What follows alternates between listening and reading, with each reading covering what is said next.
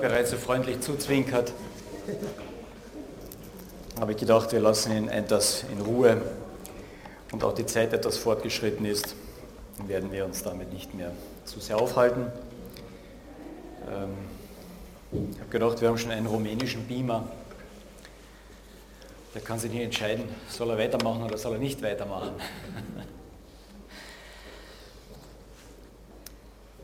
Ich möchte am Anfang heute ein paar Verse lesen aus dem zweiten Korintherbrief, aus dem Kapitel 9, von Vers 6 bis 8. Dies aber sage ich, wer sparsam sät, wird auch sparsam ernten, und wer segensreich sät, wird auch segensreich ernten. Jeder gebe, wie er sich in seinem Herzen vorgenommen hat, nicht mit Verdruss oder aus Zwang, denn einen fröhlichen Geber liebt Gott. Gott aber vermag euch jede Gnade überreich zu geben, damit ihr in allem alle Zeit alle Genüge habt und überreich seid zu jedem guten Werk. Wir haben in unserer Gesellschaft ein Thema, das uns nicht nur in unserer Gesellschaft, auch in unserem ganzen Privatleben, ein Thema, was uns immer unser Leben bestimmt. Und das ist der Wert. Der Wert bestimmt einfach immer unser Leben. Ähm, das könnt ihr jetzt drehen, wie ihr wollt. Etwas Unwertes bestimmt unser Leben nicht. Na, jetzt könnt ihr sagen, wie ist das mit der Müllabfuhr? Für den, der die Müllabfuhr macht, ist es ganz wichtig, dass er es machen kann. Ja? Hat einen Wert, weil er was für bezahlt bekommt.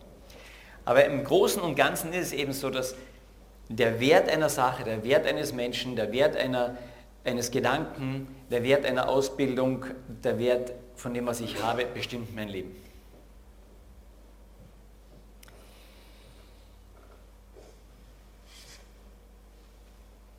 Wenn du irgendwas verlierst,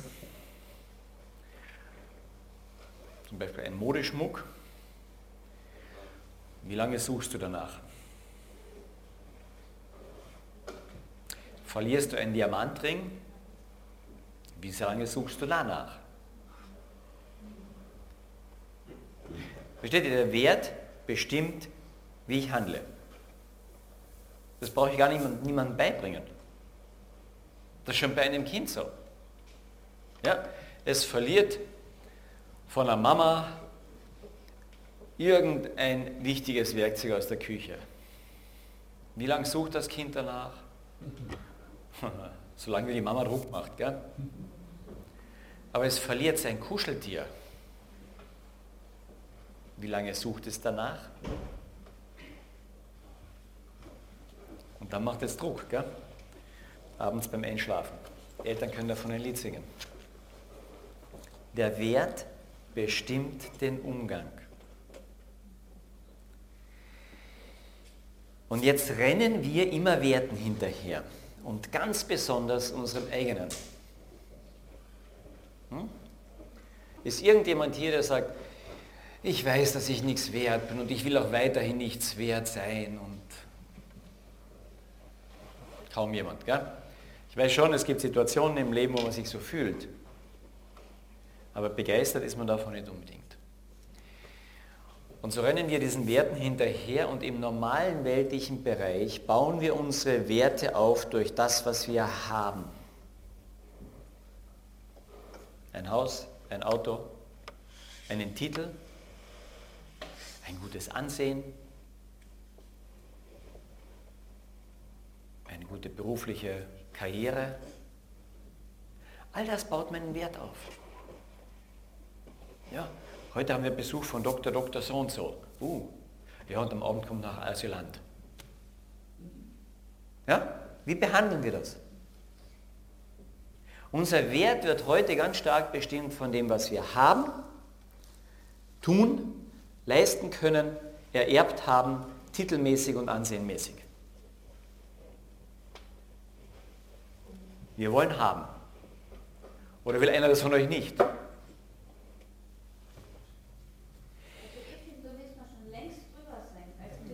Da müsst, ja, ich sage, vom, Gesamtweltlichen so. Ja, sind wir so. Natürlich müssen wir als Christen drüber sein. Selbstverständlich. Und alle, die hier sitzen, sind da schon weit oben drüber. Oder? Euch ist es sowas von egal, was für ein Ansehen habt ihr in eurer Nachbarschaft. Ob die, ob die Leute hinter euch tuscheln. Hm. Euch ist es sowas von egal, wie viel ihr verdient. Versteht ihr, diese Dinge, die mischen sich. Die mischen sich immer wieder. Und ich werde es nicht rein sauber kriegen, weil ich noch nicht im Himmel bin. Das ist der eine Grund.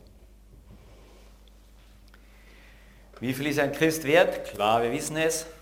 Kaufpreis. Ja, wie viel ist mein Auto wert? Ha, 22.000 Euro oder sowas. Gell? Naja, im Moment ist es älter, vielleicht nur 10 oder nur 500, je nachdem. Kaufpreis. Der Christ, Kaufpreis, einmal Jesus Christus. Wir haben einen zugesprochenen Wert, du bist so viel wert wie ein Jesus Christus. Der Nicht-Christ, wie viel ist der wert? Ja, genauso viel. Der Kaufpreis ist bezahlt für den. Er hat es doch nicht angenommen. Ja, wenn hier jemand sitzt, der sagt, damit kann ich ja gar gar nicht viel anfangen, was bin ich jetzt wert? Du bist genauso ein Jesus Christus wert. Der Kaufpreis ist gezahlt. Die Frage ist immer nur, nimmt man es an oder nimmt man es noch nicht, hat man es noch nicht angenommen. Aber der Wert grundsätzlich eines Menschen ist ein Jesus Christus. Wir sind geschaffen als Gegenüber Gottes. So viel wert wie ein Jesus Christus. Jesus sagt, wer mich sieht, der sieht den Vater. Ein Gegenüber Gottes. Das sind wir wert. Wir haben einen immensen Wert, oder? Glauben wir das? Glaubst du, dass du so viel wert bist wie Jesus Christus? Deswegen sind wir hier, damit wir das noch besser glauben. Ihr schaut euch einmal gegenseitig an, schaut den Gegenüber an neben dir. Das ist ein Jesus Christus wert? Aha. Da ist ja schon gar nicht mehr so einfach. Gell? Oder schaut in der Früh in den Spiegel und sagt, ja, das ist ein Jesus Christus wert. Ja? Und dann hat man irgendwelche Flecken im Gesicht oder geht das nicht so schön oder eben statt ein Sixpack ein One-Pack, so wie ich das habe. Und dann kommt das mit dem Wert. Versteht ihr? Wir wissen das theologisch so toll. Glaubst du wirklich, du bist einen Jesus Christus wert?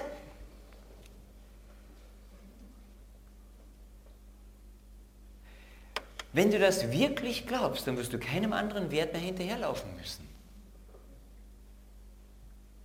Wenn du das wirklich glaubst, dass du ein Jesus Christus wert bist, dann, dann fallen die anderen Werte auf die Seite. Du, wenn du Milliardär bist, läufst du dann noch einem Euro hinterher, den du gerade auf der Straße siehst? Ah, den muss ich haben. Versteht ihr? Wenn wir unseren Wert wirklich kennen, dann wird unser Leben von diesem Wert bestimmt werden. Wird dein und mein Leben bestimmt davon, dass ich weiß und dass du weißt, wow, ich bin ein Jesus Christus wert. Oder wird nicht doch vieles noch davon bestimmt, dass ich doch herumschaue, was sind meine Sicherheiten und Werte in meinem Umfeld? Und wisst ihr, wann ich das immer am meisten merke?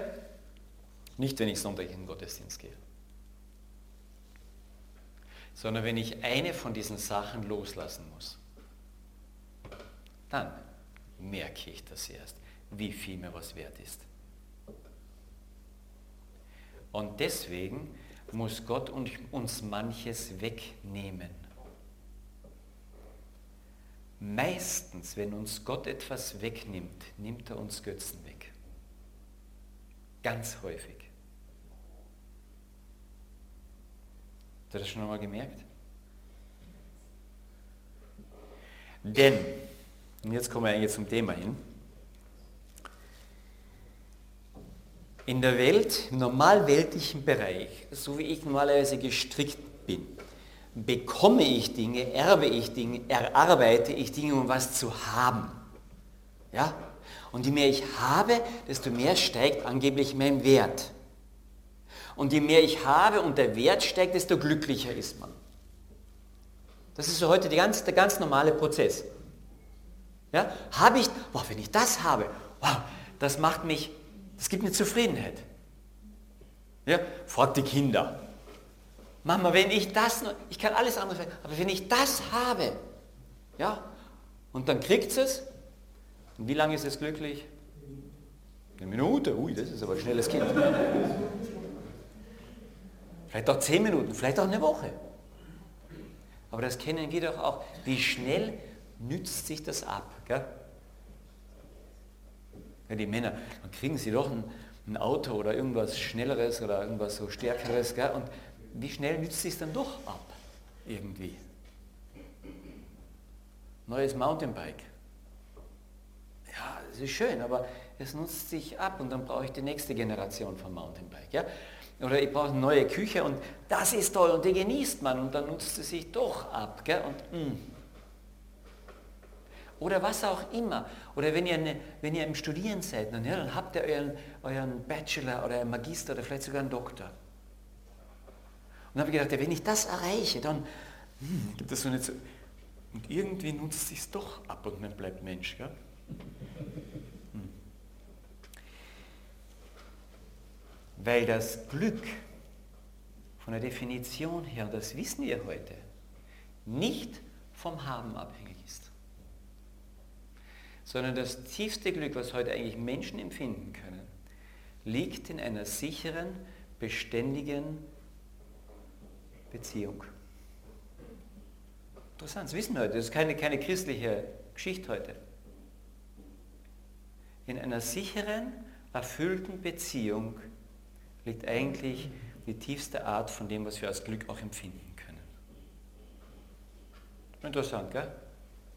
Es ist nicht gut, dass der Mensch alleine sei. Steht ganz am Anfang der Bibel. Ja, damals gab es noch keine großen psychologischen Vorlesungen. Und wenn ich alles haben will, dann ist es so gut, Beziehungen zu pflegen, zu haben. Oder?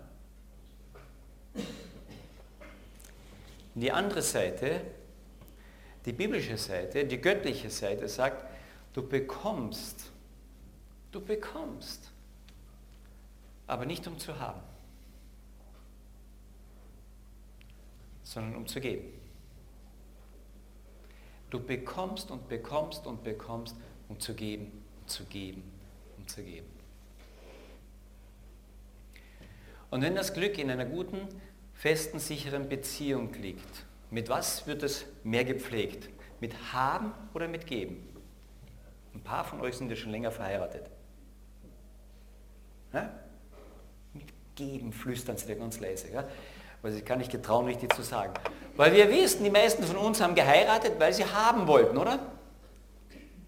Also ich schon, ich war furchtbarer Egoist. 90% meiner Motivation, vielleicht mehr, war, ich wollte haben. Ich wollte was haben. Ja?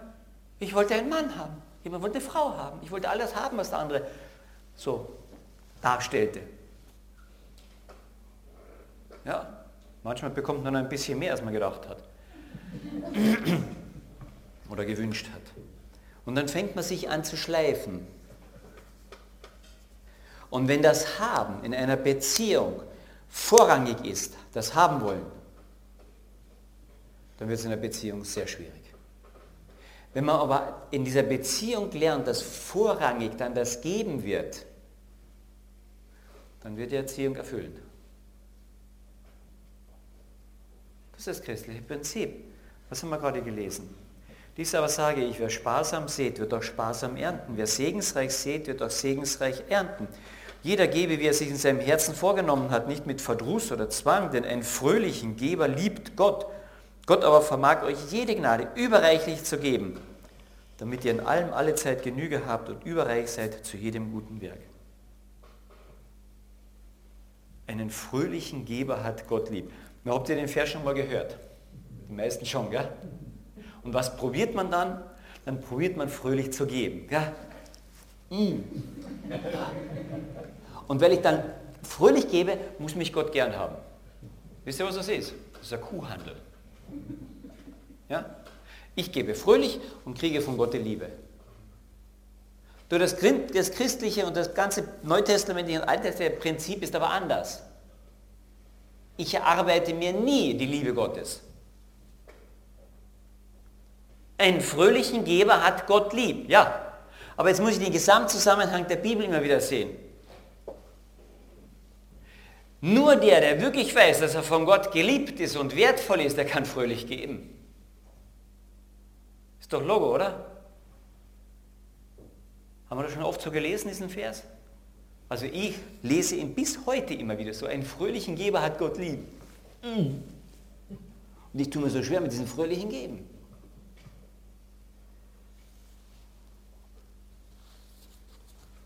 Wenn es nur aus unserem Überfluss das Geben ist, naja, juckt es mich eh nicht. Aber wenn es Opfer sein sollte, wisst ihr, was ein Opfer ist? Ein Opfer ist eine Gabe, die meinen Lebensstil verändert. Ein Opfer ist eine Gabe, die meinen Lebensstil verändert. Das heißt, wenn ich das gebe, dann muss ich meinen Urlaub um 1000 Kilometer kürzen. Wenn ich diese Zeit jemandem gebe, dann kann ich diesen Punkt in meiner Karriere nicht erfüllen.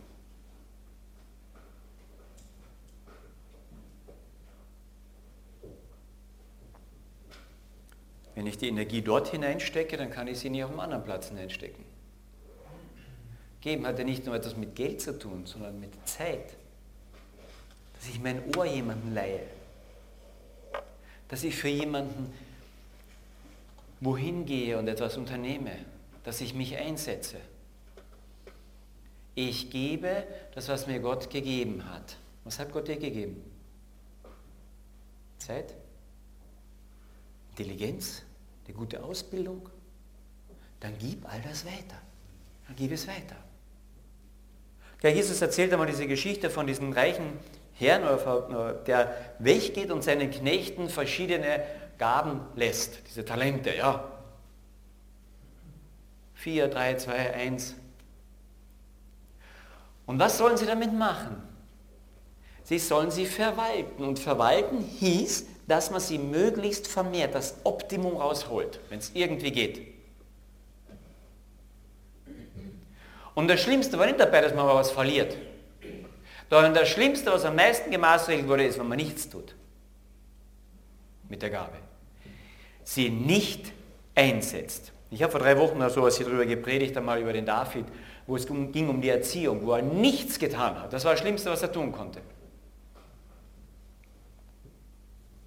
Es ist nicht so schlimm, einen Fehler zu machen. Aber nichts zu tun mit der Gabe, nichts zu tun mit dem, was Gott dir gibt. Das sagt Jesus in diesem Gleichnis ein ganz scharfes Wort, sagt er, er ist draußen. Der hat nicht begriffen, um was es geht. Jemand, der von Gott bekommen hat und es nicht weitergibt, der hat nicht begriffen, was seine Beziehung zu Gott ist. Die Bibel ist absolut klar darüber. Und das Interessante ist, im Hebräischen haben wir immer die Verbindung zwischen der Tat und dem Erkennen. Da gibt es nicht, ah, ich habe es erkannt und jetzt bin ich Christ. Nein. Der Hebräer denkt nicht so. Das denken wir erst im griechisch-römisch-philosophischen Denken. Da trennen wir immer diese emotionale Seite von der Tatseite. Der Jude, der Hebräische und der Alte Testament nicht, überhaupt nicht. Für den ist Liebe kein schönes Gefühl. Wenn jemand dem sagen würde, Liebe, wow, das ist so ein tolles Gefühl, sagt er, was? Für den ist Liebe immer die Kombination zwischen Tat und auch Gefühl. Und manchmal ist das stärker und manchmal ist das stärker. Aber Liebe allein als Gefühl gibt es beim Hebräer nicht. Das haben wir erst im griechisch-römischen Denken auseinandergefutzelt. Und das ist das Gleiche, wenn wir wissen, wir sind von Gott Beschenkte und tun darüber nichts, dann haben wir irgendwas nicht begriffen. Das geht nicht biblisch. Das, weil das geht immer Hand in Hand. Wenn Gott uns beschenkt hat, dann haben wir weiterzugeben.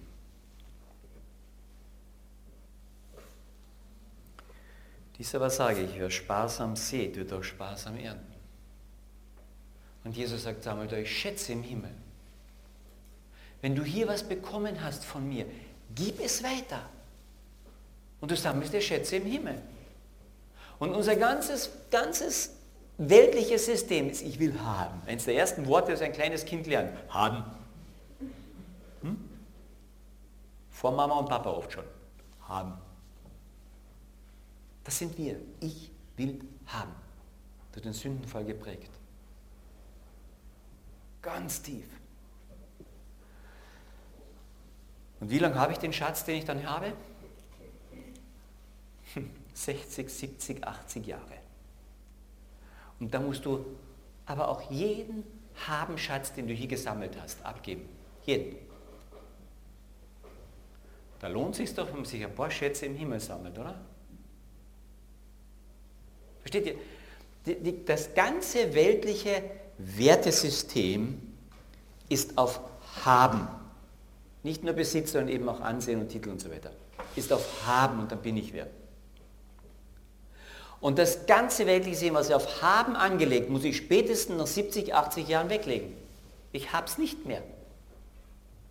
Und das ganze biblische System, Wertesystem, ist auf Ich gebe, damit ihr weiter geben könnt. Du bekommst, damit du geben kannst und dir Schätze im Himmel sammelst. Für die Ewigkeit. Sind wir dann manchmal ziemlich verdreht in unserem Denken? Versteht ihr? Ich meine jetzt nicht, dass wir hier nach Hause gehen und alle sagen, ja, du kannst mein Haus haben, du kannst das haben und so weiter. Das meine ich ja nicht, sondern wir sollen es richtig verwalten, damit wir möglichst viel geben können.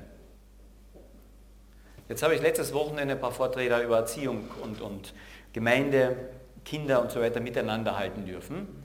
Und ein Teil davon war auch dieser Gedanke hier. Denn wie erziehen wir denn unsere Kinder? Du jetzt lern anständig was. Und wenn du einen anständigen Beruf hast, dann verdienst du nämlich auch gut. Und wenn du gut verdienst, kannst du vielleicht einmal ein Haus leisten. Familie versorgen. Punkt. Erziehen wir unsere Kinder so, dass sie sagen, mach was aus deinem Leben. Schau, dass du so, so viel Geld wie möglich machst, dass du einen Beruf hast, wo du Geld machen kannst. Und dann kannst du austeilen. Wow! Erziehe ich unsere Kinder so? Erziehen wir sie so?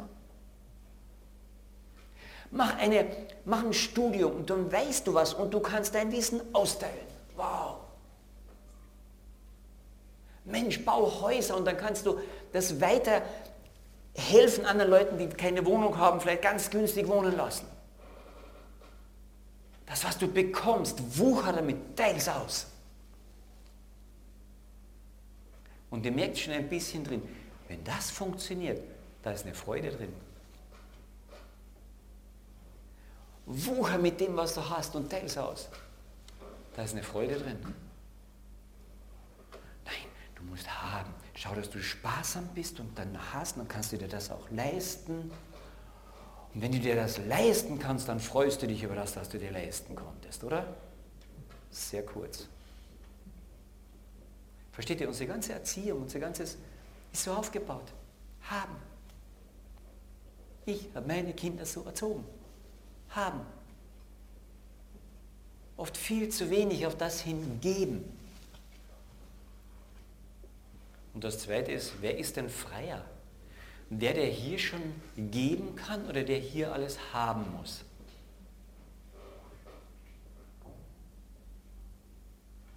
Steht mit den Hyperaktiven macht man manchmal solche Experimente, dass man sagt, wir gehen heute nur durchs Geschäft, mehr nicht. Dann sagt, boah, das ist was Schönes. Ja, das ist was Schönes. Und wir brauchen es nicht. Und das ist was Das ist echt schön. Das ist wirklich schön, du. Und wir brauchen es nicht. Und dann gehst du das Geschäft durch und ja, das. Und wir brauchen es auch nicht. Und dann gehst du raus durch das ganze Geschäft. Und dann kannst du fragen, wer ist jetzt freier? Der, der durchs Geschäft geht und alles kaufen kann, alles gekauft hat? Oder der, der durchgegangen ist, das brauche ich nicht, das brauche ich auch nicht, draußen ist. Wer ist freier? Und zu was sind wir berufen als Christen? Vers haben wir schon mal gehört, gell? Zur Freiheit, oder? Zu der herrlichen Freiheit der Kinder Gottes. Achso. Manfred Siebel singt ein tolles Lied dazu. Werden wir nicht oft besessen von unserem Besitz? Aber wir sind ja so frei. Wir bekommen, um es zu verwalten, um viel daraus zu machen, damit wir viel geben können. Jetzt wirst du sagen, das ist aber nicht so einfach und das geht nicht so leicht, gell? Nein, geht nicht so leicht, stimmt. Es ist unmöglich weil ich so ein Egoist bin. Frag meine Kinder, frag meine Frau, dann steht wieder ein Asylant vor der Tür und sagt, wie viel soll ich dem denn noch geben? Ja, einen fröhlichen Geber hat Gott, wie viel soll ich ihm denn noch geben? Weil ich vergesse in dem Moment viel zu sehr, wie lieb Gott mich hat. Damit ich es vernünftig verwalten kann und fröhlich das gebe, darf mein Gehirn einsetzen dafür, ja, aber es darf meinen Lebensstil ruhig auch mal beeinflussen. Über die Spende hinaus auch hin zum Opfer. Denn einen fröhlichen Geber hat Gott lieb. Wer sparsam sät, wird auch sparsam ernten. Aber wir kriegen das nicht so richtig auf die Reihe. Hm. Weißt du, wann du großzügig, großzügig geben kannst? Wenn du weißt, du kriegst sowas großzügig nach. Ja, kein Problem. Weißt du, wenn hinter dir eine Schiffsladung mit, gib mir ein Beispiel, ah, kannst du von mir aus Goldtaler haben, ja? Und du, du stehst dort und sagst, ja, tu mal aus, dann kannst du Goldtaler ausleihen. Ja, da, da ist eine ganze Schiffsladung voll. Aber überhaupt kein Problem, oder? Ich kann mir immer noch 100 zurückhalten, ja, damit ich fürs Alter abgesichert bin. Ja. Aber wenn ich eine Schiefslade von Milliarden drinnen habe, austeilen. Wir hören Gottes Wort nicht. Gott aber vermag euch jede Gnade überreichlich zu geben, damit ihr in alle, in allem, alle Zeit, also immer, alle Genüge habt also im Deutsch ist der Satz ja nicht sehr schön. Aber wenn man sich das einmal überlegt, damit, er kann euch alles geben, damit ihr in allem, immer, alle Genüge habt und, genau drauf, überreich seid zu jedem guten Werk. Haben wir das verstanden? Ich bin nicht so ganz sicher, wie ich es verstehen will, ja? damit ihr jederzeit überreich seid zu jedem guten Werk. Jetzt sitzt man drin und sagt, ah, ich bin nicht so überreich, bin ich froh. Ich brauche nicht ganz so viele gute Werke machen, oder?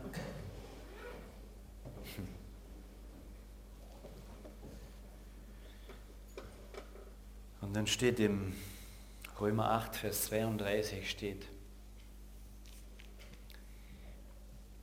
dieser Gott, der alles für uns gegeben hat, nämlich seinen Sohn, sollte der uns in Christus nicht alles geben? Glaube ich das? Oder baue ich in erster Linie Sicherheitsscheunen für die Zukunft? Versteht ihr, wir ticken anders. Aber ich komme noch einmal zu Römer Kapitel 8. Gott selbst hat uns dieses Geben vorgemacht. Er hatte alles. Nein, er hatte nicht alles. Er hatte uns nicht. Und deswegen gab er alles, damit er uns gewinnt. Und dann sagt das So wie Gott den Christus geschickt hat, so wie er mich gesandt hat, sagt Jesus, so sende ich euch. Gott hat in Christus alles gegeben. Und dann sagt er, so sende ich euch. Ich bin jetzt in euch. Gebt ihr alles? Ich denke, da müssen wir buchstabieren anfangen. Gell? Ich kann nur anfangen und lernen zu geben, wenn ich weiß, wie viel ich in Christus bekommen habe oder wenn ich mehr und mehr entdecke, wie viel ich in Christus bekommen habe. Dann weiß ich meinen Wert. Und dann, wenn ich dann gebe, weiß ich, dass ich von meinem Wert nichts verliere. Versteht ihr, warum ich am Anfang gesagt habe, der Wert bestimmt alles?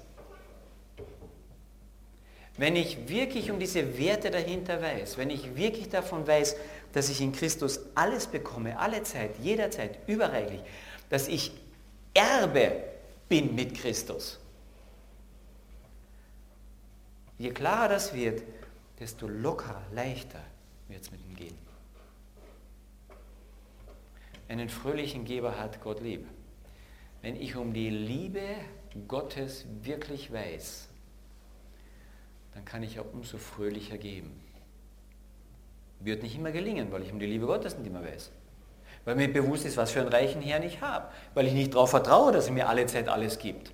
Mindestens für die Pension muss ich anständig vorgesorgt haben. Vorsorge oder nur verwalten? Hat Gott das Recht, jederzeit zu sagen, hallo, jetzt ist Zeit, hier was zu geben?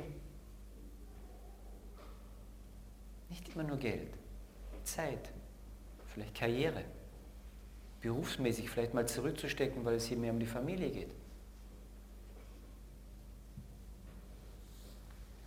Dies aber sage ich, wer sparsam sät, wird auch sparsam ernten und wer segensreich sät, wird auch segensreich ernten. Hat Jesus in seinem Leben sparsam gesät?